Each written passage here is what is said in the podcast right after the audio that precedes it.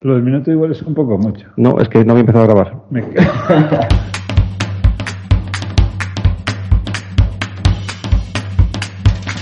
Esto es BIMRAS, el podcast sobre BIM y tecnología aplicada a construcción.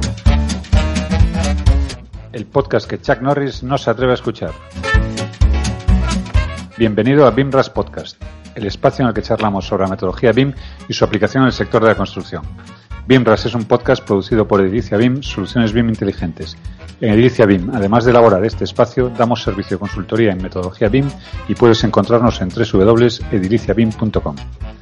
Bienvenido a un nuevo episodio de BIMRAS. Soy Evelio Sánchez y como puedes escuchar le he pillado gusto esto de conducir el programa. Eso y que mis compañeros no han sido capaces de encontrar la llave del despacho a tiempo, así que no han podido evitar que me hiciera fuerte con el micro. Aprovecho haber sido más rápido y empiezo a saludar, recordando de qué pie coge a cada uno. Bienvenido Juan, usuario y redento de Revit. Bien, oh, bienvenido, buenos días, Evelio. Tenía miedo que dijeras otra cosa. Que Sí. te cogea.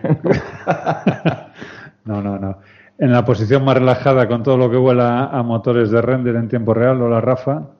Hola a todos, ¿qué tal? Y desde la esquina de Archicad, hola Rogelio. Cri, cri, cri, Cri, cri, cri, cri. Hola, Rogelio. No es que no nos esté escuchando, es que directamente lo hemos metido en el, en el armario. Bien, decir que hoy toca también entrevista. En realidad, más que entrevista, lo que toca es decir que hemos invitado a un amigo para que venga a charlar con nosotros y a que nos cuente algo de lo que tiene entre manos ahora mismo. En esta ocasión nos acompaña Manuel García Navas, arquitecto técnico granadino, que además de actuar como coordinador en el GUBIN Granada, es el responsable de la Comisión BIM del Colegio Oficial de Aparejadores y Arquitectos Técnicos de Granada y, por supuesto, ha trabajado asesorando al, al Departamento de Infraestructuras de alguna importante entidad financiera de este, de este país. Hola Manuel, bienvenido y gracias por prestarte a acompañarnos. Eh, buenos días. No sé si me arrepentiré o no. Me estáis, me estáis asustando un poco, pero, pero bien, bien. Aquí estoy. A medio No. asustado me tenéis. Si otros han sobrevivido. Buenos días a todos. Un abrazo. Fíjate, resulta bastante habitual cuando nos iniciamos en la metodología BIM que el, foco lo pongamos en la definición de, todo lo que viene relacionado con el modelo. Lo natural en los inicios es, si me permites la, expresión, que seamos un poco modelocéntricos. Discusiones de cuál es el mejor modelador, aunque los de Allplan lo tenemos claro, en la línea más tradicional de los BIM Wars que tenemos aquí de cuando en cuando. Investigación sobre estrategias de modelado, sobre las que también hemos reflexionado nosotros aquí en, el- en algún episodio. Eh, búsqueda de flujos de trabajo ideales con IFC para, tratar de, de llegar a esa interoperabilidad máxima entre las distintas herramientas. Y me imagino que una vez pasada esa etapa modelocéntrica, como decía, empezamos a mirar hacia la, hacia la colaboración en el proyecto, hacia la colaboración a lo largo de la totalidad de la vida del, proyecto y empezamos a dar más y más importancia a la definición de normas de comunicación, protocolos de trabajo, etcétera, etcétera. Y lo cierto es que todo lo dicho anterior de un modelo importa poco si no somos capaces de establecer canales de comunicación efectiva entre los distintos actores. Pero es que además los actores no participan en la misma medida en los distintos estados del proyecto y eso supone que se establecen flujos de comunicación que son cambiantes a lo largo de, la- del ciclo de vida del, activo. En el reciente Congreso BIM 2019 celebrado en Valencia, hiciste una presentación en la reunión previa al Congreso, en la, reunión de grupos de usuarios, y en tu presentación hablabas de los problemas de comunicación que se pueden dar a lo largo de la vida de un proyecto o a lo largo de la totalidad de la vida del activo y cómo estos problemas, que es lo importante, se pueden abordar dentro de la metodología colaborativa como es la metodología BIM. Eh, Manuel, ¿por dónde empezamos?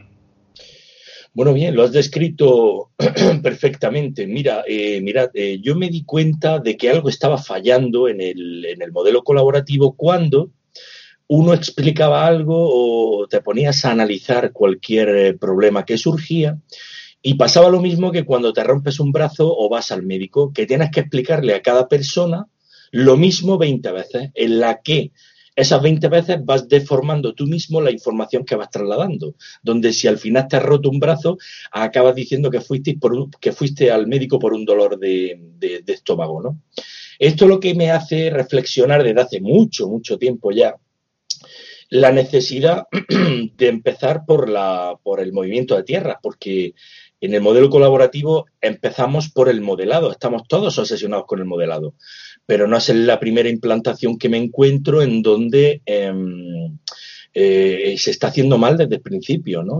no, no, hay una, una relación colaborativa a, nivel de comunicaciones, hay fallo en el traslado de las comunicaciones, eh, temas repetitivos, eh, pérdida constante por estar hablando por teléfono mm, de eh, conversaciones que no quedan trazadas en ningún sitio, luego es tu palabra contra la mía.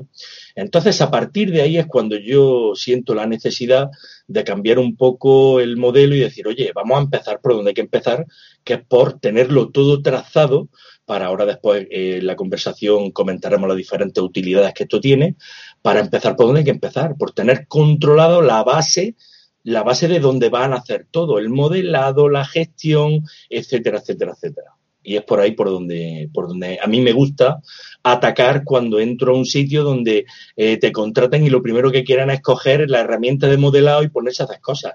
Y le tienes que decir, esperarse que primero vamos a analizar a ver lo que está pasando aquí. Cuando solucionamos los problemas de, de comunicación, entonces empezamos con el modelado. A mí, desde luego, me parece que uno de los problemas de comunicación frecuentes dentro de, estos grupos de trabajo es, no sé si se llama así, pero vamos, lo que yo denomino la circularidad en las comunicaciones. Ese correo que, parte de un miembro del equipo y, llega, después de pasar por 15 departamentos distintos, al, mismo, al mismo miembro, o sea, al, generador del mensaje. Y, lo cierto es que me pregunto a veces si, si esto se debe a que es un problema de, de manejo de herramienta o es directamente nuestra cultura de comunicación la que, la que está fallando o directamente es que, no hay esa cultura de comunicación. Eh, tú lo has dicho, el, concepto de transformación digital está avanzando a un ritmo brutal. Eh, todos sabemos que en el tema del modelado o, en cualquier otro tema que habéis tratado, vosotros aquí en el programa sobre temas de eh, realidad virtual, machine learning, inteligencia artificial, todo avanza pero nadie se ha parado nunca a, pensar, oye, y esto de las comunicaciones, lo que tú decías, correcto, eh, es una falta, yo creo es una falta de, sensibilización de decir, oye, esto está fallando. Pero yo creo, eh, eh, analizando lo que me he encontrado, las diferentes implantaciones que he tenido, es el miedo a que puedan usar mi idea en contra mía o mi palabra en contra mía o lo que yo he dicho puedan utilizarlo en contra de. Por eso hay gente que se refugia tras el teléfono para que sea luego eh, una cosa contra la otra, nadie pueda demostrar nada. Hay miedo, hay gente que le gusta esconderse porque creen que no son capaces de y se esconden detrás de otros compañeros.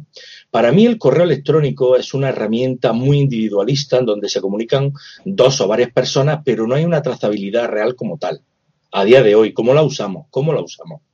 WhatsApp, evidentemente, que no es una herramienta de comunicación eh, seria, porque es una herramienta de comunicación lúdica, donde ya sabéis que tiene a los cuñados, a, los, a los cuarentones, a las eh, amigas del fin de semana, a quien le toca, no es una cosa seria, ¿no? Entonces ya os contaré ahora experiencias de, profesionales que me encontraron en empresas con el uso de herramientas de WhatsApp que estaban desesperados ante la llegada de 200, 300 mensajes en un mismo hilo de, su, eh, de su empresa y no tenían tiempo físico de leer ni le daban seriedad, no le dan, me doy cuenta de que al WhatsApp no le dan la seriedad que a otro tipo de software más centrado en tema de comunicación con la empresa o con, otros, eh, sí se la dan. Y, va por ahí el tema, ¿no? ¿Qué tal, Manuel? Soy Juan. Yo, claro, estoy escuchando hablar de esto del correo. También está el caso eh, similar, pero, pero a la vez contrario del que estás diciendo tú, del que quiere eh, no eludir responsabilidades, sino eh, evitar eh, problemas, decir, este, este problema no es problema mío, entonces te, te, mando un correo a ti, pongo en copia a todo el departamento, pongo en copia a mis jefes hacia arriba tres escalones, para que quede claro que yo ya te dije que no habías hecho aquel, aquel trabajo que tenías que hacer o que, o que falta por entregar tal, tal cosa. ¿no? entiendo que estas nuevas herramientas pues con la gestión de permisos y tal, ya hacen, pues eh, dejan esto un poco atrás, ¿no? Y permiten que eh, cada uno escriba solo donde tiene que escribir y, llegue solo a la gente que tiene que llegar, ¿no? Entiendo que esto forma parte, el problema viene de eso, de la falta de cultura que decía, que decía Evelio, ¿no? O sea, un caso es no hay trazabilidad y el otro es una trazabilidad exagerada y, forzada, ¿no? quizá defensiva, y buscar la, puesta en, claro o eh, la puesta en, valor de problemas que ya han sido eh, detectados solo para poder evitar la responsabilidad de asumirlos. Yo, yo planteo un tercer caso también que es eh, una tercera figura que es eh, poner excesivo énfasis en el procedimiento y al final no en la comunicación en, la comunicación, en que la comunicación sea efectiva, en, mm, la cadena de, sí, de procedimientos para transmitir eh, cobra más peso que el mensaje a transmitir. Entonces, al final se, forman, bueno, pues reuniones de, establecer procedimientos o X aplicaciones y al final el mensaje es lo más importante de toda la cadena. Yo, creo que para eso deberíamos establecer antes en una comisión un, procedimiento para ver cómo... Para tratar este tema. Vale, de acuerdo, de acuerdo. Oye, Manuel, decías antes de, WhatsApp y desde luego hay obras que parece que se coordinan a través de, WhatsApp, cosa que a mí me parece increíble. Y, se convierten en grupos en los que de repente te encuentras como en el camarote de los hermanos Marx, el delineante, el promotor, el ingeniero, el ferrallista, y todos asistiendo atónitos a discusión a lo mejor entre el arquitecto y el, estructurista, que no tiene nada que ver con, todos ellos. Como sé que eres un, gran fan, yo mismo, que creo que a un nivel muy inferior, de herramientas como, como Slack para la gestión de comunicaciones, ¿realmente es tan pernicioso el WhatsApp y a la vez tan útil el, el Slack que tú defiendes? Bien, está bien. Lo que ha dicho Juan lleva toda la razón y lo que tú comentas viene a colación para explicar un poco cómo divido yo esto. Hay muchas herramientas en el mercado, evidentemente. Tenemos Trello, Teams, Redbooth, Kanban Flow, BeanTrack, Teamwork, BeanCollab, Asana, Jammer, Archmule, Kanbanchi, Todoist, FinalCut, Aconex, etc., etc., etc. ¿Qué cojo yo? Al principio, a una empresa que ha estado funcionando con correo electrónico en WhatsApp, empezamos funcionando con dos herramientas básicas. A mí me, gusta solventar el problema que planteaba Juan, de cómo lo hago y cómo controlo el que se vaya haciendo de una manera efectiva, simple y, certera. ¿no?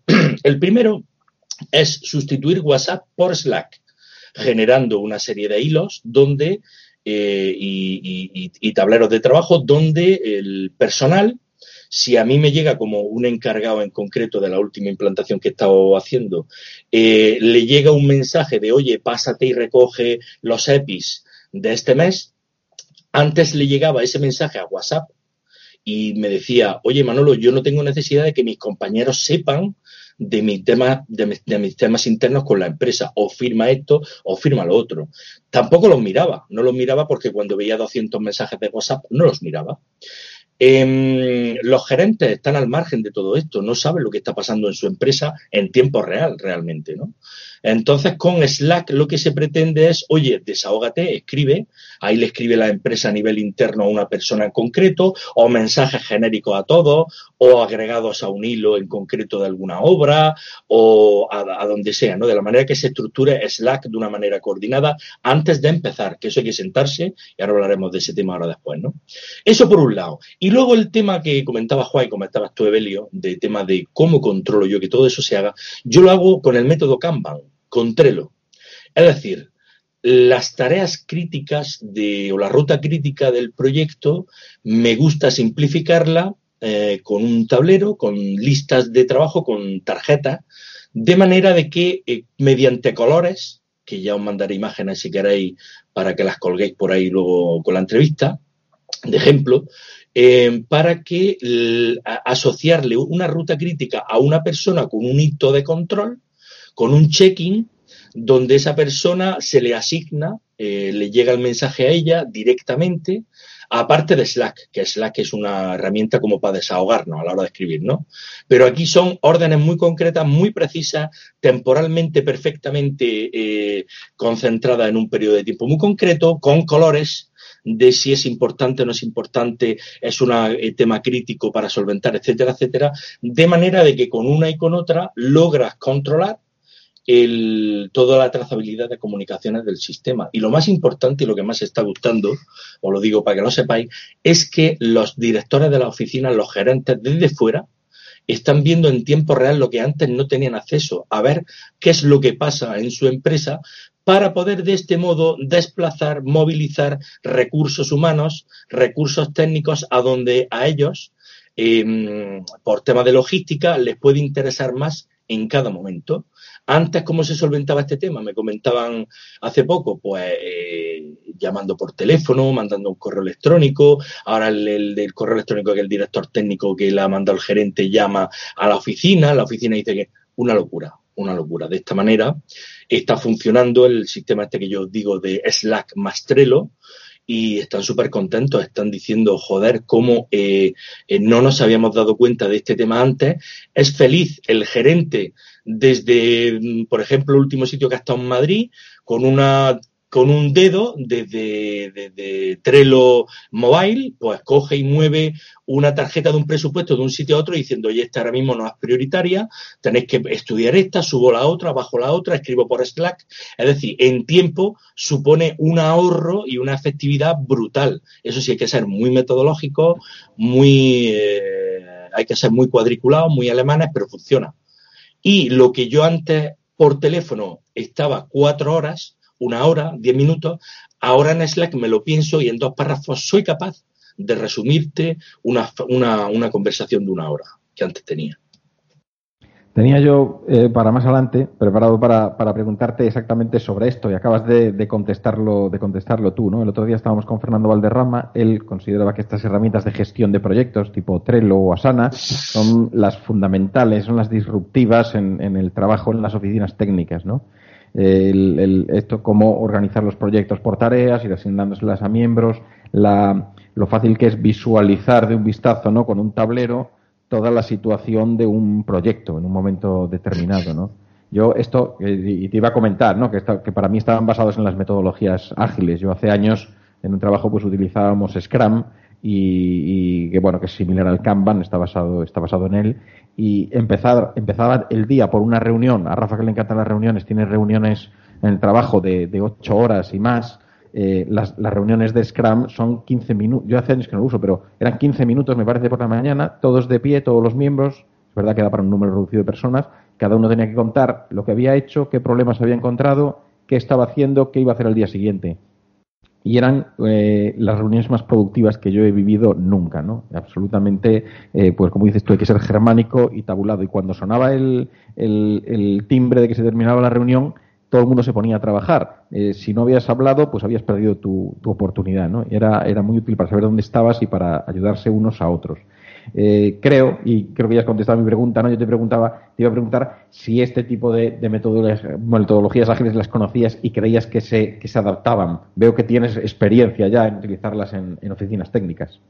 Sí, eh, siempre las he utilizado, pero me he encontrado un rechazo frontal con, con, los equipos con los que he trabajado por el miedo, por el miedo a, oye, si digo algo aquí, lo mismo meto la pata, pero no os olvidéis de que el objetivo, eh, yo siempre pongo en, los ejemplos que, en las charlas en las que yo participo, pongo un ejemplo, una película que a mí me gustó mucho, que se llama Minority Report, donde el objetivo era evitar el crimen antes de que sucediera. Nosotros en el BIM tenemos que evitar el problema antes de que suceda. ¿De qué me sirve ir en un Ferrari como yo digo en el ejemplo, si solo lo puedo llevar por el Albaicín de Granada. No me sirve absolutamente de nada. Si yo tengo, estoy trabajando con herramientas que valen un, un pastón, estoy con un equipo eh, que también es muy válido y mi herramienta de comunicación interna está fallando, una de las patas está fallando del, equipo. Entonces, en ese aspecto, eh, yo siempre he luchado, siempre he luchado por este tema. Fíjate, eh, fijaros, desde que teníamos que escribir los libros de órdenes y la mayoría con las direcciones que me he encontrado, con los arquitectos, ingenieros, no querían escribir mucho porque decían, oye, Manuel, es que si escribes aquí, tú mismo te estás pisando, ¿no? Y solían hacer copy-paste o entregar los libros vacíos o no entregarlos al final de la obra y decir que se habían perdido, o rellenarlo el último día con lo que interesaba. No, no, no debe de ser así. Tenemos que ser tres hojas, ¿no? Replanteo, cimentación, forjado uno, forjado dos y se entrega la obra. correcto, correcto. Tan solo he tenido el gusto de trabajar con, y sigo trabajando con un arquitecto, con Luis, Luis Llopis, y la verdad es que lo que este hombre escribe es increíble, ¿eh? rellenar 35, 40, 50 hojas sin miedo, con la cara por delante, todo firmándolo todo, y yo creo que ya es el momento de avanzar, es el momento un poco de avanzar y, conseguir y, poder tocar, soñar, tocar la realidad del BIM circular completo, que es lo que estáis diciendo vosotros ahora mismo. Oye, es que en este tema estamos fallando, ¿eh? no es que para la menor duda, y lo, lo digo por estudios con los que yo he colaborado, donde eh, manejan Revit a un nivel brutal, y luego en tema de comunicaciones están fallando de una manera rotunda. No os podéis hacer una idea, ¿eh? Yo he llegado a decir a los gerentes de la empresa que una persona que está en el teléfono toda la mañana le está costando el dinero a la empresa. Y empiezan a ser conscientes de ello. ¿eh?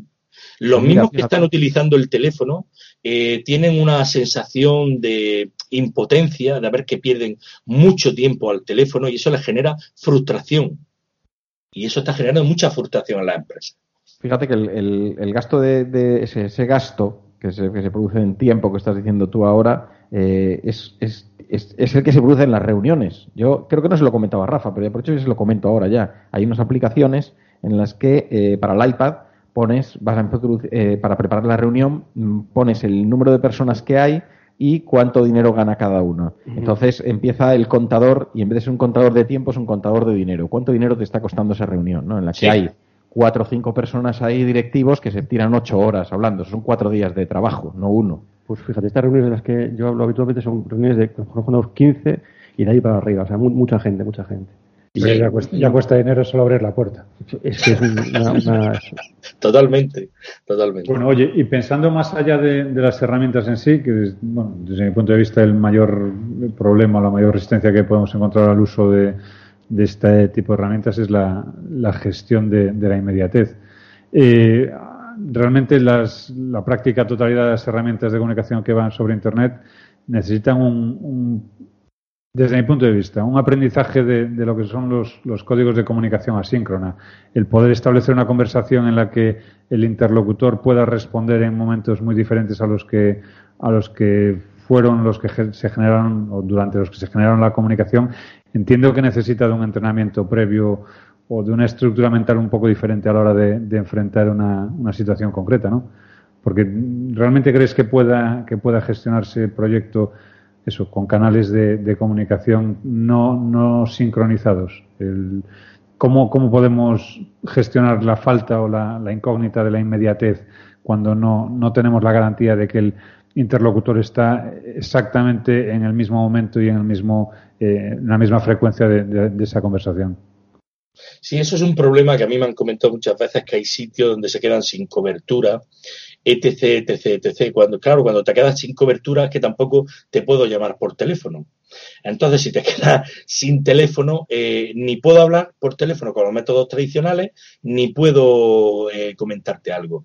En este tipo de casos, eh, yo lo que recomiendo siempre, cuando, porque el que recibe un mensaje a la Slack, yo lo divido en dos. Eh, luego la, el motivo de utilizar Slack y Trello son, eh, por mi parte, porque son las herramientas gratuitas en principio hasta que se llega, ya sabéis, a un nivel de exigencia concreto y eh, porque las empresas prueben, prueben estos sistemas. yo les recomiendo en estos casos utilizar Trello para este tipo de comunicación porque esta persona conseguirá cobertura en algún momento dado, ¿no?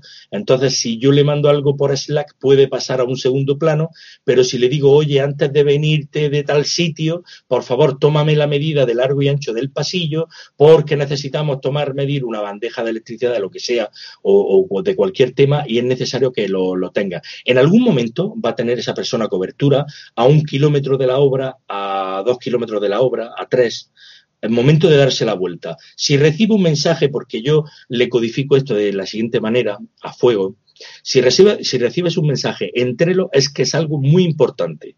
Párate, para el coche y míralo. Si recibe un mensaje de WhatsApp, evidentemente ni caso. Con esto va con código de eh, sonidos también, que establecemos código de sonido para que WhatsApp suene de una manera, Trello de otra y Slack de otra. De manera de que si, si, si recibes todo esto, claro, hay que implantarlo a nivel de la empresa, ¿no? Y gastarse un dinero en formación, en formar a todos los operarios. Em, sí, sí, Fíjate que yo iba incluso más allá, porque eh, efectivamente en, el, en, la gestión de la obra eh, podemos estar en un uso horario más o menos similar, pero cuando estamos en la fase de proyecto y la comunicación en fase de proyecto puede ser tan o más crítica que, en fase de obra, además de las diferencias horarias, eh, puede haber mm, diferencias que, lastren mucho más la, comunicación. eh, el hecho de que haya distintos roles en distintos horarios o en distintas, eh, sí, en distintos horarios, puede, puede fijar o puede determinar mm, la necesidad de, establecer esos canales de comunicación de una forma un poco diferente a como estamos acostumbrados al, yo te digo y, e inmediatamente tú me dices. Sí, totalmente, Evelio, llevas toda la razón.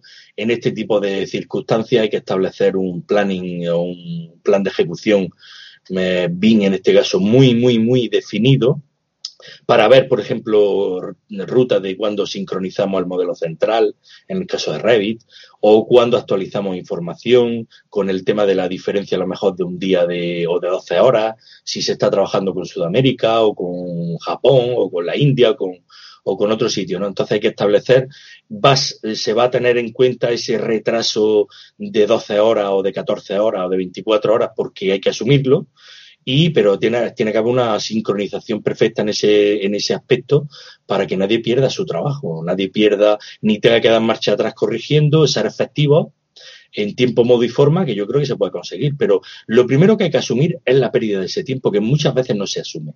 Y hacer un planning y sentarnos, oye, ¿qué canales vamos a generar en Slack?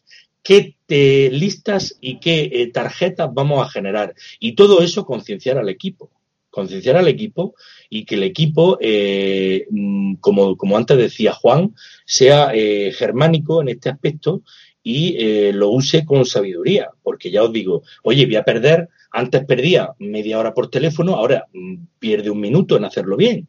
Voy a perder un minuto en escribir aquí algo, piénsalo, escribe una frase en dos párrafos que resuma una conversación de una hora perfectamente que se puede hacer, pero párate y hazlo. con eso ganamos tiempo. Lo que ya no se puede no nos podemos obsesionar con automatizarlo todo hasta el extremo, ¿no? Estamos diciendo que ya ganamos bastante tiempo y estamos coordinando eh, tareas y, rutinas que antes eran imposibles de gestionar, porque los correos, ya os digo, son muy individuales. Si tú estás en un equipo con 10 personas y dos de ellas se transmiten un correo, se enteran ellas dos. Y si a mí como yo le decía a uno, oye, pero es que a mí me interesa un ingeniero de telecomunicaciones, a mí me interesa tu parte porque yo estoy calculando estructuras, tengo que ir dejando dónde van los registros para las comunicaciones para las eh, comunicaciones verticales hasta cubierta, etcétera, etcétera, etcétera, y, influye en la estructura. Luego no podemos estar abriendo agujeros donde nos dé la gana, los abacos, a lo de los pilares, etcétera, etcétera.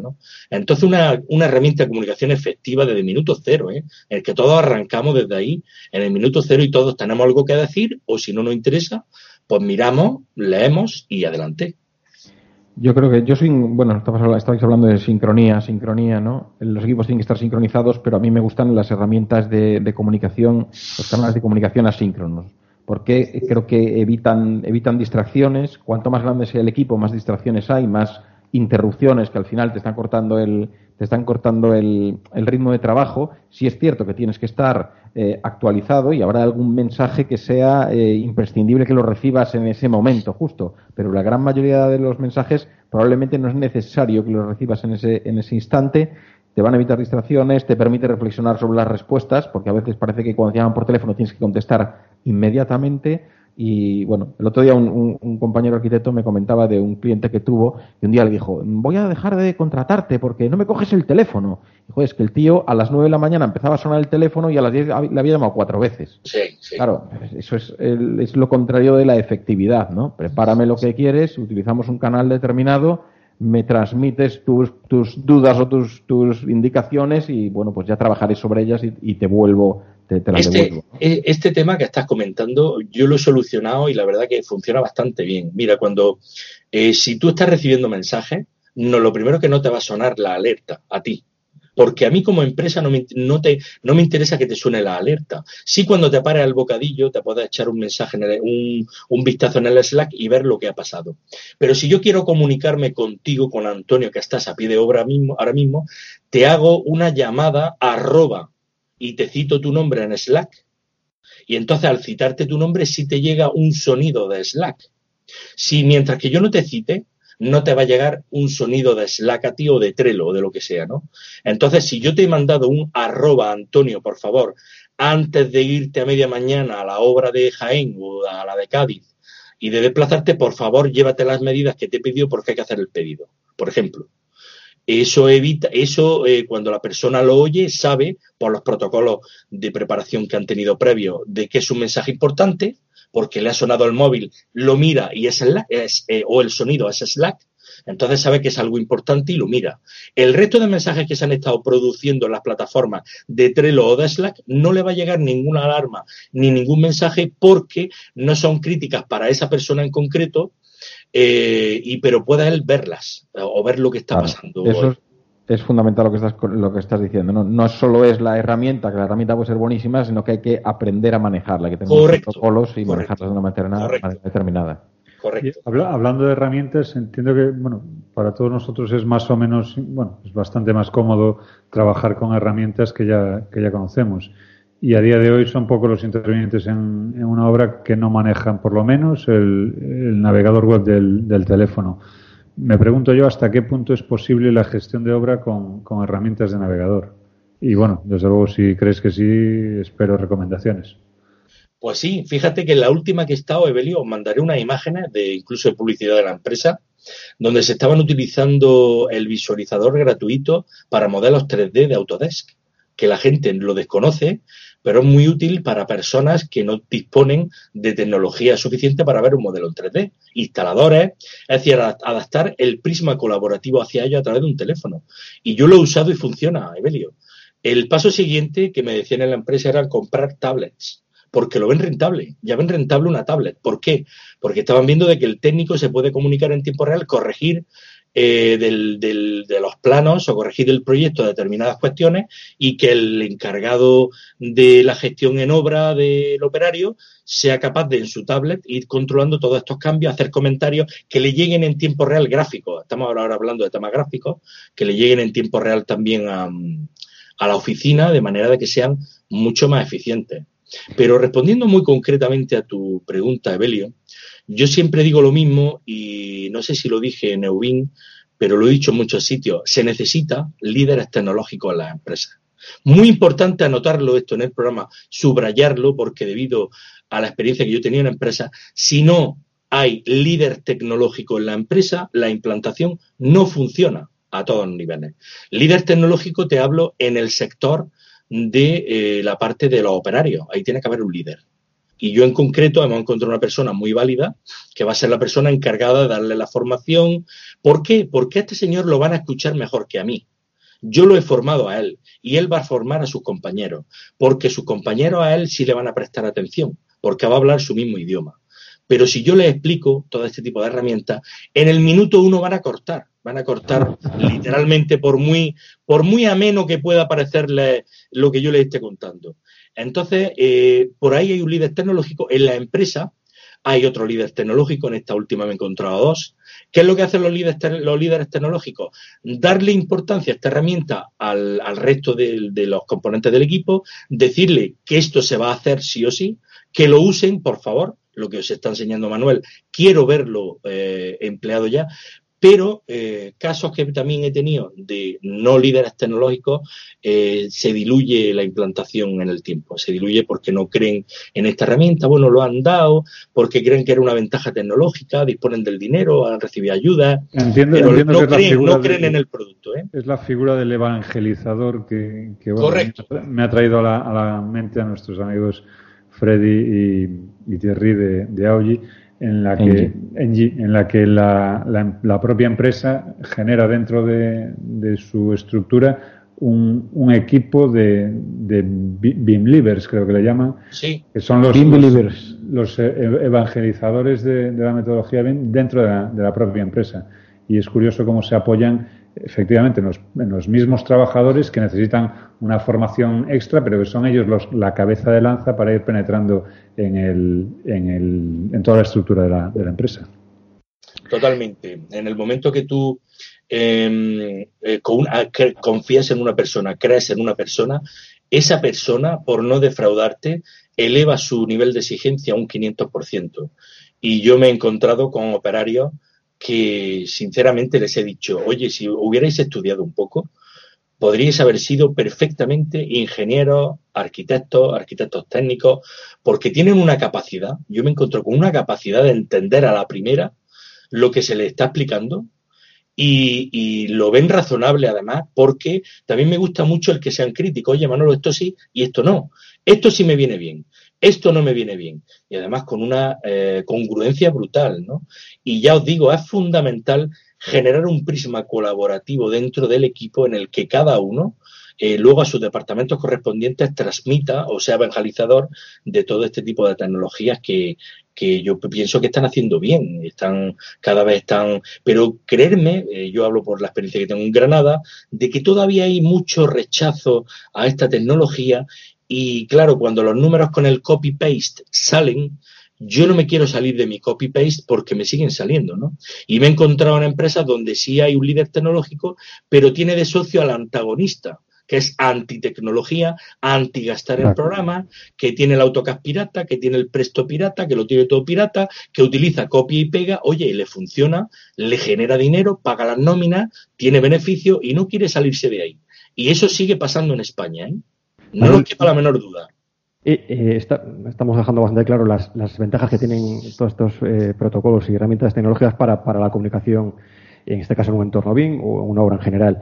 Pero eh, también puede tener puede llegar a tener alguna bueno pues algunos problemas no por ejemplo la dependencia de estas aplicaciones de una red de comunicaciones que, que puede tener unas características y capacidades muy distintas entre, todos los actores. No todo el mundo dispone de una conexión suficiente unas herramientas suficientes para hacer a, esta, a, estas, a este sistema de comunicaciones. O el intercambio de ingentes cantidades de información en forma de ficheros numerosos y grandes con la posibilidad de que las transferencias se, se corten y bueno, pues tengamos ficheros corruptos por ejemplo. Eh, o una, dependencia tecnológica sobre plataformas de poco recorrido que no sabemos bien cuál es su modelo de negocio, de las que no tenemos garantía que el día de mañana pues cambian, cambien este modelo de negocio y, nos encontramos con una herramienta en principio era gratuita, después es, está limitada eh, y si quieres hacer a la capacidad que antes tenías, pues tienes que pagar X dinero. Eh, entonces, eh, nos estamos introduciendo en, esta cadena de comunicación eh, cada vez más puntos débiles, más frágiles, que, dependiente de circunstancias de las que no, manejamos y que puedan romperse y, bueno, hacer fracasar este sistema de comunicaciones. Sí, es muy interesante todo lo que dice, además es cierto. Pero fíjate que mi objetivo nunca ha sido ese nunca ha sido que se aprendan las cosas de memoria. Yo quiero meterlo en el concepto, en la metodología, en el que sepan eh, en un momento dado cuando les coge una pata por dónde tirar en otro sitio, ¿no? Que es como a mí me gusta explicar las cosas. No, nunca aprendidas de memoria. Efectivamente, se van a encontrar con todo este tipo de cuestiones eh, durante el camino, pero lo importante es eh, quedarse con el concepto del flujo de comunicaciones a nivel interno y luego a nivel externo, si queréis, ahora después tocamos un poco el tema del CDE o el Common Data Environment, eh, porque es otra pata ¿no? que hay por ahí. Eh, pero ya te digo, quedarse con el concepto, no quedarse con la, oye, y si en vez de Trello luego utilizamos otra herramienta, pues, pues sí, pues sí, pero bueno, ya tienen una introducción, ya están viendo que el método Kanban es lo que ellos necesitaban. Oye, que el método Kanban lo utilizan en KFC, no sé si lo sabéis. O sea que muy malo no será cuando lo utilizan empresas potentes a nivel mundial, ¿no? Eh, bueno, los pollos creo que no están muy contentos con el uso. los pollos parece que no, con la efectividad del método Kanban. ya os digo, ya con efectividad germana. un día en KFC, mirando una pantallilla pequeña, digo, oye, esto me suena me suena a Trello. y tengo la foto y os la voy a mandar para que veáis que no, estoy mintiendo, ¿no? A ver, esto de Kanban, perdona, Manuel, esto de Kanban surge desde Toyota. Toyota, son los que se inventan este, esta metodología para su trabajo, que es gente, eh, o sea, trabajo en cadena que puede parecer que no es aplicable a otros a otro tipo de empresas o de trabajos, pero sí es aplicable, evidentemente, pues adaptándolo a, tu trabajo. Claro, todo, todo esto forma parte, y yo no me quiero olvidar de hablar del Lean muy importante. Aparte de que establece, y yo se lo digo a toda la empresa, una ventaja competitiva brutal, esto ya es una ventaja competitiva. En estar en estos sistemas, ellos se dan cuenta de que el resto no están. Y a mí me han llegado, eh, me han dicho, oye, que esta empresa te quiere contratar porque, oye, yo no estoy ahí, yo quiero estar ahí, Antonio. Esto que tú estás haciendo con el Trello y tal me ha gustado, de un gerente a otro, ¿no? Pues y le dice, oye, además presumiendo, oye, pues yo tengo controlada mi empresa con Slack y con Trello. ¿Cómo va a ser eso? Sí, hombre, mira, te enseño. Y, le saca el teléfono y le, y le dice. Claro, claro, claro, claro. Entonces ellos ya se dan cuenta, como la famosa imagen aquella que yo puse de los POSI, los emails, el WhatsApp, las mediciones manuales que se siguen haciendo con todo tipo de colores, los croquis, anotaciones, teléfono, no funciona. Son métodos antiguos que hacen que no se pueda hacer un limbín. Porque yo le he dicho eh, a la empresa, hay que sentarse todas las semanas o cada 15 días, en este caso la última que estuve, se sientan todos los viernes a analizar qué está pasando en la empresa para poder tomar decisiones. Y esta herramienta le han dado la trazabilidad para, oye, ¿tú qué estuviste haciendo el lunes? Pues mira, yo el lunes me meto en mi Slack o mi Trello, el lunes yo tenía asignadas las tareas estas, esta, esta no puedo hacerla por esto, por esto y por lo otro, y por ahí van eh, los tiros, ¿no? Establecer un prima colaborativo, una trazabilidad de las comunicaciones y lo más importante que yo le digo a todo el mundo, mejora continua de procesos, gestión y cruces de datos, Big Data. Reconocimiento público del refuerzo positivo. Esto que estoy contando es muy importante, cambiarlo en las empresas. Porque de esta tendencia, de cambiar esta tendencia, hace que funcione el producto o no funcione. Fijaros la tontería. Reconocimiento y refuerzo positivo de la individual, de la persona que ha logrado algo importante con el tema de la trazabilidad, ¿no? Oye, pues mira, el lunes se le encargó a fulano este tema, oye, y parece que ha funcionado porque a raíz de esto, fijaros, y hemos ahorrado 15 días en la terminación de la obra, por tanto se traduce en un beneficio para la empresa. Y lo negativo, lo negativo, y esto es muy importante recalcarlo, lo asume el equipo. De esta manera, la persona que la haya cagado o la persona que ha fracasado en la consecución de algún objetivo, lo que hace es decir, oye, eh, me siento equipo, mi equipo me arropa, me apoya, asumen todos con su hombro el peso y yo para la próxima vez voy a mejorar. Voy a mejorar porque me siento mal, porque esto no debe de ser así. ¿Qué es lo que se está haciendo en la empresa a día de hoy? Decirme lo contrario, si lo opináis así, eh, pues se castiga, se hace al revés.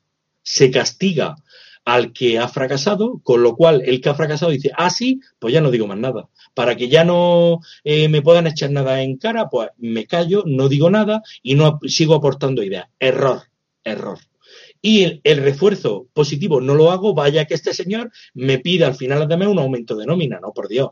Y eso yo no lo hago. Oye, pues yo estos modelos los estoy cogiendo de los anglosajones, de los americanos, de yo miro en todos los sitios y yo veo este tema de, al final, tener en cuenta que somos animales, somos personas.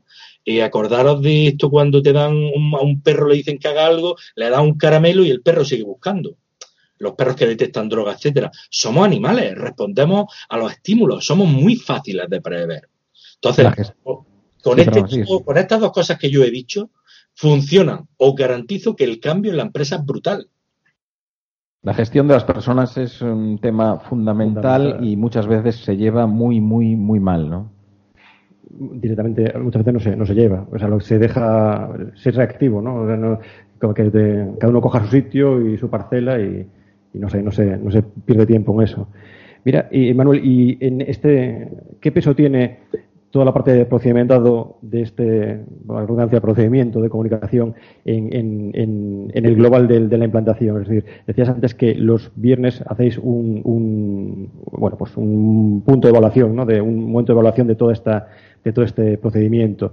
Es decir, al final esa evaluación y toda la implantación del procedimiento y resolución de errores eh, corresponde un 20% del tiempo, es decir, el, viernes sobre todo la jornada laboral, o es una cuestión menor. Eh, supongo que al principio eh, llevará más tiempo, pero a medida que a medida que bueno pues mm, va transcurriendo la obra o el proyecto, ese, ese tiempo de evaluación es menor, ese tiempo de, para saber qué ha pasado y cómo mejorar es menor. ¿no? Bueno, mm, el, interesante pregunta la que haces porque efectivamente cuando ellos hacen trazabilidad de las comunicaciones se dan cuenta de que yo llego a los viernes con datos debajo de, del brazo, ¿no? Antes me preguntaban, oye, ¿y tal? ¿Qué pasó el lunes?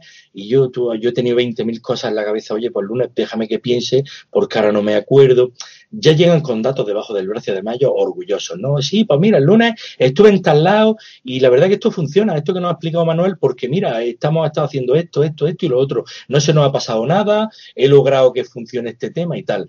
Eh, yo creo que están respondiendo al objetivo. Ellos mismos mentalmente eh, rechazan ya el teléfono. Cuando esto se prueba es como los cinco monitores que yo tengo. Cuando quieras, cuando tienes dos, quieres tres. Cuando tienes tres, quieres cuatro. Y así sucesivamente, o lo garantizo, ¿eh? Calla, calla, que ya, que ya voy en tres. Que ya voy en tres y, me doy me pues, doy miedo. Mira, ¿cuál es el número máximo de monitores que puede gestionar una persona? Eh, yo, mira, yo tengo ahora mismo cinco y me he dado cuenta de que mentalmente... Mi... la tablet encendida Sí, em, como la película esta donde la era una chica, no recuerdo ahora mismo el nombre, que la mente le iba cada vez más rápido por una droga, pues la droga nuestra es tener más eh, tecnología a nuestro alcance y tú te notas que eres más efectivo. Porque antes tiene, desplegamos planos encima de la mesa, ahora los tengo en pantalla, tengo multipantalla, con lo cual no tengo que minimizar, me estoy ahorrando tiempo. Mentalmente soy más efectivo porque no hay un delay de una tarea a la otra, sino que rápidamente giro la cabeza y lo tengo en otro sitio la información. Se nota bastante y la efectividad aumenta exponencialmente. Lo mismo esta, que... esta mañana se lo comentaba a un, compañero eh, que me decía que, que de vez en cuando echa de menos el tener algo con que anotar y, efectivamente decía, tío, es que lo, que lo que me estás diciendo es que necesitas otra pantalla encima de la, de la mesa. Ya que no, hombre, que no. bueno, pues yo ya llevo tres, tú empieza con la segunda cuanto antes y ya verás, porque le decía que me pueden cambiar de sistema operativo, me pueden cambiar de moderador, pero mm, cada vez tengo más claro que no va a cambiar de, de esquema de, de, trabajo en ese sentido. Bueno, si os cuento, Evelio, última, a la última persona, amigo mío, a la que le he hecho un cambio de modelo, no, lo, no os lo vais a creer, no tiene nada que ver con nuestro sector, es un médico radiólogo que hace informes de radiografía y este señor, cuando yo estuve un día en mi casa viendo mm, cómo yo trabajaba, me dijo, Manolo, yo quiero trabajar así y yo le monté el ordenador, lo pedimos por pieza, le dije qué monitores se tenía que comprar y tiene ahora mismo dos panorámicos de, yo, no, yo creo que son de 65 pulgadas, pero panorámicos con curvos, panorámicos curvos, tienen total 6 o 7 pantallas. ¿Qué es lo que le da a este hombre que le ha dado versatilidad? Pues para en un informe está viendo las diferentes tomas que hay de los TAC o de los, de los escáneres de esa persona y es muy efectivo porque los informes se los pagan a X el, el precio del informe. Entonces, cuanto menos tarde, más dinero gana. Y se ha dado cuenta, fíjate, un médico radiólogo, impensable, y tiene casi más monitores ya que yo. O sea que se ha dado cuenta este, de que. Este chico, este chico del que te hablaba es instalador de alarmas, así que tampoco claro. creas que tiene mucho que ver con nuestro. Al final, desde luego, para nosotros son herramientas de trabajo y en las herramientas de sí. trabajo hay que invertir porque la, la diferencia se nota, ¿no? Eh, hace, hace, poco en un curso estábamos. Eh, en un curso eh, estaba un, uno de los asistentes con un, un, un, su MacBook Pro y luego tenía un ratón chino de 5 euros, macho, que no había quien lo moviese, ¿sabes? Tuve que ayudarle con una cosa y al tocar el ratón aquello no respondía. Le digo yo, pero tú trabajas con esto y el otro miraba como avergonzado y tal. Digo, es que no puede ser, que a una que, herramienta es que de trabajo. Gasté, me gasté todo el presupuesto en el MacBook. Se le fue todo en el ordenador, ¿no? Sí, se nos olvida muchas veces la ergonomía. La ergonomía es muy importante también. Y yo el ratón que tengo en mis manos mmm, vale 100 euros, es un Logitech, el MX Pro, y se nota se nota y la mano va suelta, va con alegría, no va forzada. El darle dos clics a un, a un botón para que te haga una orden, al final del día son muchos clics mucho tiempo perdido y el tiempo es oro. Claro. Eh, Manuel, en la presentación de en, la, tu, en, tu, presentación, en la reunión del grupo de usuarios BIM de este año, en Valencia, nos contabas cómo utilizabais Slack para comunicaros entre los diferentes agentes del proyecto. Y, y, bueno, yo pensé, como nosotros recibimos muchos correos de oyentes que nos piden programas sobre soluciones para pequeños estudios, y cuando digo pequeños me refiero a pequeños de verdad, ya que la mayoría de las veces parece que todo está orientado a... a Little Big. Eso sí, lo estoy tratando ahora. Bueno, Microbim. Es, es, bueno, el, el, caso es que me parece que este, este tipo de comunicaciones también son aplicables para, para estos estudios pequeños, ¿no? En vez de recurrir al teléfono, no, no tener constancia de las conversaciones, pues estas aplicaciones que están al alcance de cualquiera, y, y, la, y, y, la trazabilidad la necesitan tanto como un equipo como un equipo grande, ¿no? Pues te quería preguntar si tienes experiencia en la utilización de este tipo de herramientas de las que estamos hablando en equipos pequeños. ¿Qué herramientas bueno. y qué flujos de trabajo recomendarías para un estudio pequeño? Estoy hablando de dos o tres personas máximo con sí. que tengan pues eso, dos o tres colaboradores habituales externos.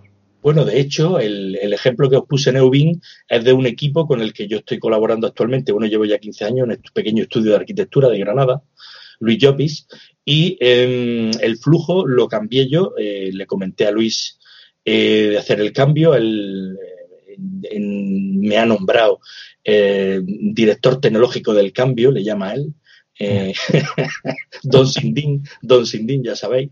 Eh, pero no, no, es decir, eh, al principio o sea, es un poco reacio, pero cuando lo han probado, cuando lo han probado este tema, oye, les ha gustado, les ha gustado bastante porque eh, si yo estoy hablando algo con el ingeniero, sin citar a nadie, ellos en una segunda ventana están viendo qué es lo que está pasando.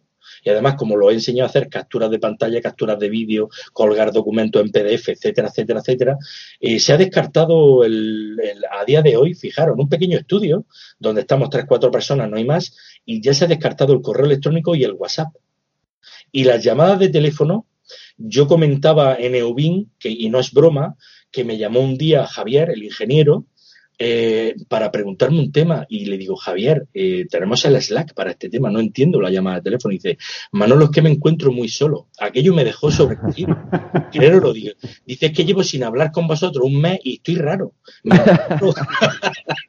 Me encuentro, raro y digo, joder, digo, llámame para tomar una cerveza, pero escríbeme lo que me acabas de decir, escríbemelo por Slack. Dice, no, si ya te lo he escrito, es para, es que me quería hablar contigo. O sea, que esto está generando un cambio de la, eh, en la mente tan brutal que hasta nos encontramos raros al utilizar este tipo de, esquemas. La aceptación muy buena, ¿funciona? Ya os digo que sí.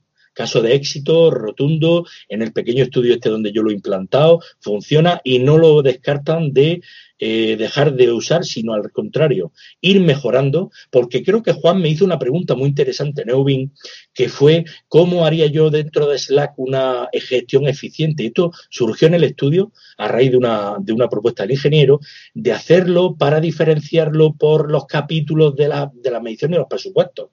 Porque decía el ingeniero, oye, y si estamos hablando de este tema, ¿por qué hablamos en un mismo hilo? Porque nosotros habíamos utilizado, por ejemplo, hablando de la herramienta Slack, un hilo solo para una obra.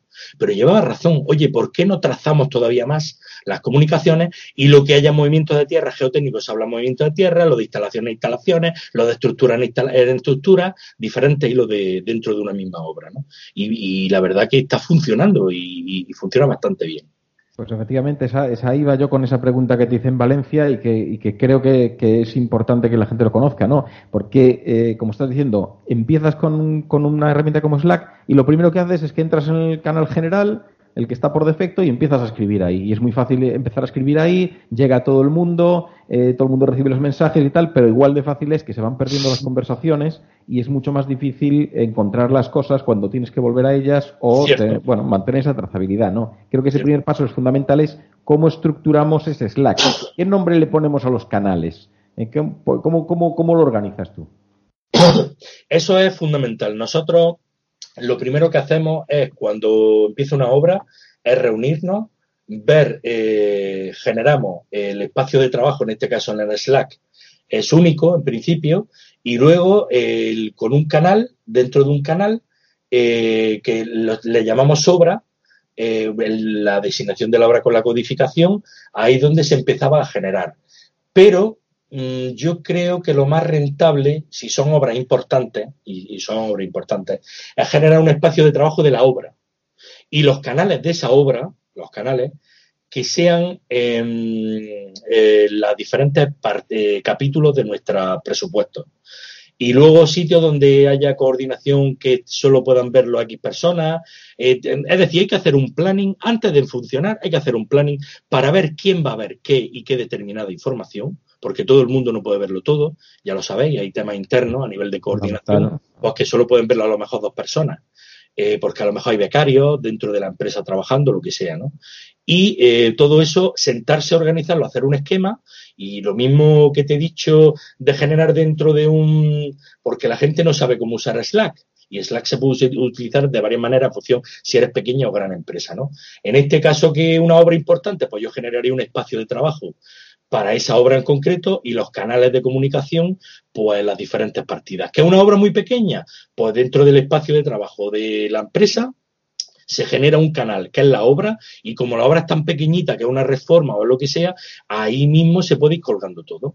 Entonces, claro, no, nos no, nos volvamos locos también haciendo mil canales, ¿no? Para algo que se puede gestionar en menos. Claro. De hecho, de hecho, creo que mucho de lo que estamos hablando está hemos estado hablando de cosas relacionadas con, herramientas, pero está tan relacionado, mm, no sé, de, una manera tan, tan íntima que con estas herramientas que al final puede parecer que los problemas de comunicación en realidad tengan un origen en el mal manejo de las aplicaciones que, utilizamos. Y sin embargo me da la impresión a veces de que, eh, como en casi todos los casos, no es una cuestión de que haya una mala herramienta, sino una herramienta poco apropiada o una herramienta mal utilizada. Lo que, por cierto, me lleva también a la reflexión de que cada uno nos manejamos con unos códigos o herramientas que consideramos las, las más adecuadas y que tal vez uno de los retos de, la colaboración pueda ser la, necesidad de operar con distintos canales a los que, a los que utilizamos habitualmente. ¿Tú crees que es al final preferible adaptar los modos de uso a, las herramientas que los equipos utilizan habitualmente o que mm, es preferible la implantación de, estos nuevos canales de comunicación? Evidentemente, eh, quitando a WhatsApp de la ecuación. Correcto. Eh, sí, Evelio, ya toda la razón. Mira, yo empiezo con estas dos herramientas, con Trello y con Slack. Hay veces que ha habido empresas que sí y hay empresas que por tema interno tienen conciertos con otro tipo de empresas y, por ejemplo, una con la que estoy colaborando actualmente, pues utilizan Microsoft Teams, que también me vale, pero han, han, se han dado cuenta, en esta empresa que os comento, eh, me pusieron el mote de Manolo Trelo. Imaginaros por qué, una implantación de año y medio estaba machacándolos, bombardeándolos con Trello eh, absolutamente dejando trazabilidad de toda la formación, de todos los talleres prácticos, de todos los proyectos tutorizados, a qué hora, qué personas habían venido. Y yo les enseñaba de la importancia de todo esto, pues yo les decía, mira, vamos a mirar un año para atrás. Yo el día 3 de enero, pero 3 de enero no, que mentira, el día 8 de enero, el día 9 de enero, a tal hora, tal día, vino este señor, este señor, este señor. Y dimos de contenido esto, esto y esto. Y cumplimos en el check-in este, este y nos quedó el otro para el día siguiente. Claro, y se quedan asombrados diciendo, pues es verdad, la verdad que el manejo de la herramienta eh, y un buen manejo de la herramienta es muy útil, ¿no? Porque no olvidemos que al final tenemos un pequeño Big Data, como le llamaría mm, nuestro amigo de Presto, Fernando Valderrama, tenemos un pequeño Big Data, pero ese pequeño Big Data hay que luego que gestionarlo, tener una buena trazabilidad, como muy bien decía Juan y decíais todo en general, y para luego yo saber dónde buscar y dónde encontrar la información que necesito en tiempo real. Evidentemente, que no me vale eso que me dicen, no, es que en WhatsApp yo le doy al buscador y encuentro. No, perdona, no. WhatsApp es, una, herramienta lúdica. Lúdica. Desde, luego tienes, por supuesto, que enviarnos la captura de pantalla del Trello de esta, de esta charla para ver cómo, ha ido.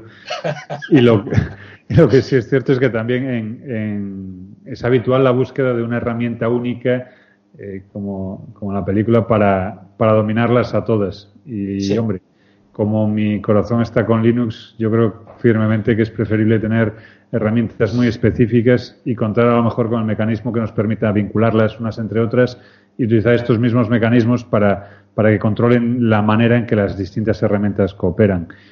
¿Tú ves viable un escenario formado por múltiples herramientas en colaboración como alternativa real a, grandes, a estas grandes herramientas monolíticas que prometen hacerlo absolutamente todo?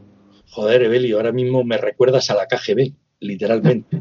¿Quién controla, quién controla que controla? La última serie que he visto, buenísima, Chernóbil, se quejaba eh, uno de, los, de, los, actores, se quejaba al director de la KGB de que alguien lo estaba siguiendo. Le decía el director de la KGB, es que a mí también me están siguiendo.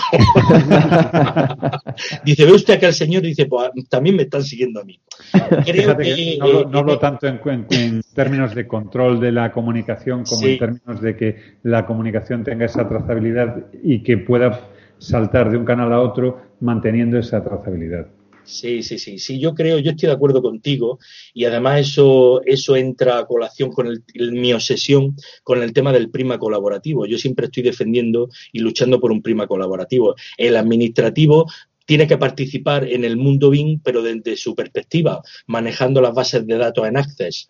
Un colaborador externo eh, que es muy bueno, pero la, la, criatura solo maneja Excel, oye, hagamos que maneje Excel desde fuera, ¿no? Pero sí es cierto, lleva razón Evelio, que tiene que haber algo, un módulo central, alguna herramienta que las controla todo un poco y las coordine, ¿no? De manera de que la cabeza pensante sepa en tiempo real cómo están funcionando los flujos de trabajo. Se me ocurre que podría ser Dynamo, ¿no? A ver, pues es, que precisamente, eh, en, mi, en, mi, cabeza está el, automatizar con, herramientas como pueden ser IFTT o, Zapier o, tantas que hay, la comunicación entre, entre herramientas que a veces no están pensadas para comunicarse, pero que, bueno, con una, estableciendo una estrategia de, de conexión o de interconexión entre estas herramientas sí puedes tener una comunicación efectiva y multicanal. Es cierto, lo que estás comentando ya, imaginaros el mundo que se abre por delante. Evidentemente necesitas de una implantación por alguien que tiene que conocer tu caso concreto y que tiene que conocer las herramientas que está interconectando. Pero bueno. Fundamental. Otra de las cosas que hay que analizar cuando se entra en una empresa, de una implantación, el esquema de la empresa. Esto lo decía David Barco hace ya tiempo, ¿no?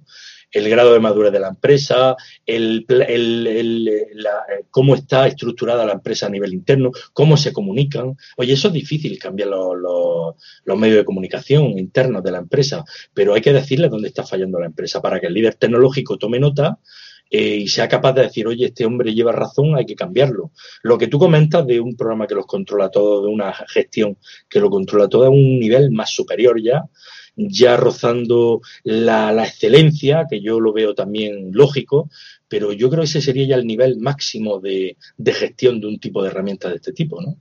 Sería la, la efectividad suprema, casi. Bueno, Manuel, viendo que no llega el jamón ese que dijiste que, nos ibas a enviar para la entrevista, vamos a ir terminando.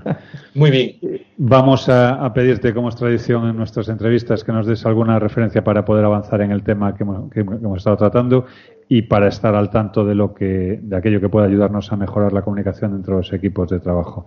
Así que, dinos, ¿dónde miramos? ¿Qué, qué buscamos? Lo primero, una de las herramientas imprescindibles que yo siempre tengo en mi escritorio, eso no me lo habéis preguntado, creo. Eh, yo, no, sé trabajar sin Total Commander. Yo le recomiendo para hacer una gestión interna de cada de los procesos internos eh, Total Commander. Total Commander es una herramienta muy desconocida por, el mundo. Eh, Total Commander. Yo cuando hable, abre uno el Explorer, a mí me da, me da, se me pone la piel de gallina literalmente. Eh, empezando por eso, por cosas tan simples como gestionar los archivos internos, las carpetas, etcétera, etcétera, y luego ir dando saltos poco a poco dentro de este mundo, ir probando. Yo le recomiendo a la gente que no se meta tan, tan profundo, que cambie, para empezar, que cambie de Slack, de WhatsApp a Slack, que cambie que se vea tutorial en Internet si no tienen capacidad económica para afrontar una, implantación en condiciones y si es una empresa que no le quepa la menor duda que el método más certero para hacer eh, que su empresa funcione es una implantación por una persona experta que ataque los problemas individuales que esa empresa tiene y que un curso genérico de una plataforma conocida en Internet no le va a resolver, ¿no? Entonces, para, para cada problema hay que buscar la solución más idónea. Evidentemente, un estudiante pues se tendrá que meter en Udemy o en videotutoriales sudamericanos vía Internet, etcétera, etcétera, que son los mejores que hay y no hay más. No se trata de ir buscando, investigando, porque yo he hablado de dos herramientas. Seguramente que alguien que me oiga dirá, no, pues mejor que Slack y son tal y tal, y llevará razón. Pero bueno, ya a día de hoy son las dos que yo he probado, que la gente las acepta de una manera eh, consciente, la, acepta bien y a partir de ahí se abre un mundo, como Evelio decía, de controlar que controla, de subir de nivel, de generar automatismo, etcétera, etcétera. Pero empezar de menos a más. Y siempre todo planificado. Y os lo digo, la clave, líderes tecnológicos en la empresa. Muy necesario. ¿eh? Pues mira, como ya me has pisado la última pregunta, que era la de las herramientas, y me quedo con el Total Commander anotado, aunque me imagino que será para, para Windows, eh, dejamos ya por hoy la, charla, que creo que va a tener o puede tener una segunda parte y, otras muchas. Así que, por supuesto, Manuel, agradecerte que hayas tenido el detalle de hacer un parón en tu ajetreado día a día y sentarte con nosotros a charlar un rato. Por supuesto, ha sido un placer hablar contigo.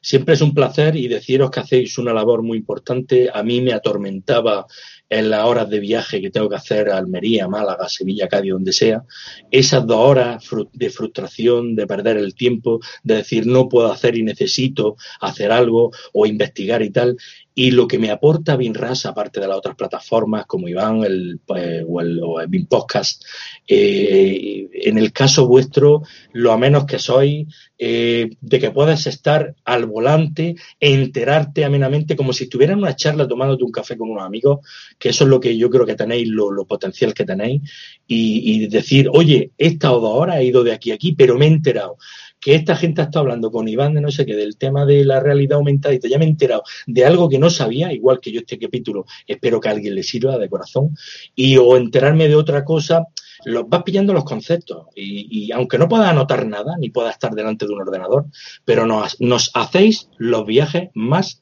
agradables y que se pueda aprovechar ese tiempo perdido. Y eso no tengo, no hay dinero para pagarlo.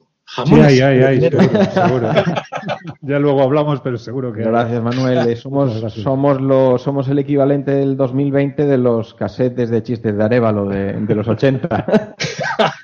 pues mira, no lo había mirado así, pero la verdad que sí. Oye, la música está bien, pero si ya que vas y te vas enterando de cosas que te afectan y que afectan a tu día a día y te estás ganando, como yo me gano el pan con el BIM 24 horas, pues de este tipo de programas me lo bebo como el agua es que me los bebo, ya os digo que, pero es que hasta me los descargo, los tengo descargados, eh, tengo hasta guardadas las páginas en mi obsesión por si algún día decidís de borrarlo todo.